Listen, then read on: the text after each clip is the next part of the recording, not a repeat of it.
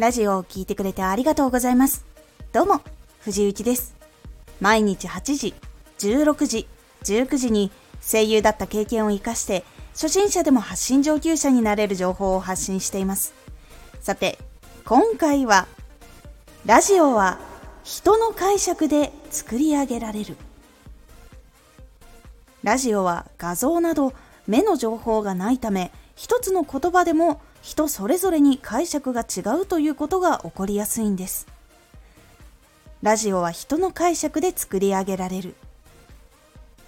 なので、一つの解釈違いによってどんどん発信したいことと別のイメージが届いてしまうということが起きてしまうんです。例えば、うちのお母さんが作るカレーはうま辛いとします。どんなカレーをイメージしますか？甘いのが好きな人は甘めなんだけど少し辛くて美味しいのかなと感じたり激辛が好きな人は激辛だけどその中にうまみがあって美味しいのかなと感じたり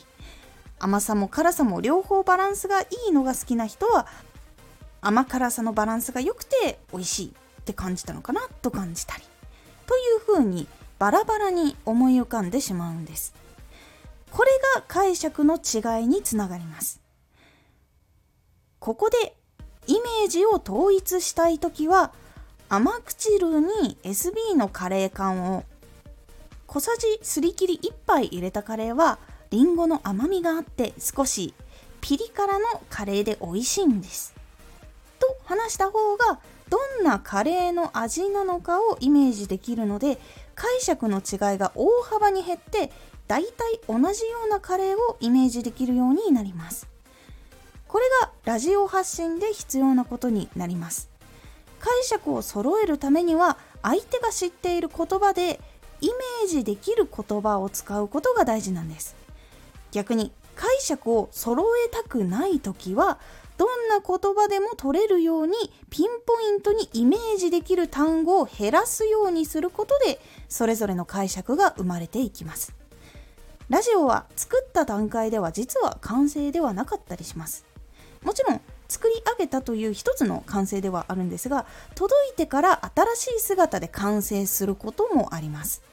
相手の受け取った言葉からイメージで完成するといことを少しでも覚えておくことでラジオをもっといろんな風に楽しんでもらえるアイデアにつながると思いますので試してみてください。今回のおすすめラジオ。ラジオの力偶然聞いたラジオに救われた。実際に私がラジオの力を感じた時のお話を少ししております。このラジオでは毎日8時16時19時に声優だった経験を生かして初心者でも発信上級者になれる情報を発信していますのでフォローしてお待ちください毎週2回火曜日と土曜日に藤雪から本気で発信するあなたに送るマッチョなプレミアムラジオを公開しています。有益な内容をしっかり発信するあなただからこそ収益化してほしい。そして多くの人に聞き続けられてほしい。毎週2回、火曜日と土曜日にぜひお聴きください。Twitter もやってます。Twitter では活動している中で気がついたことや役に立ったことをお伝えしています。ぜひこちらもチェックしてみてね。コメントやレター、いつもありがとうございます。では、また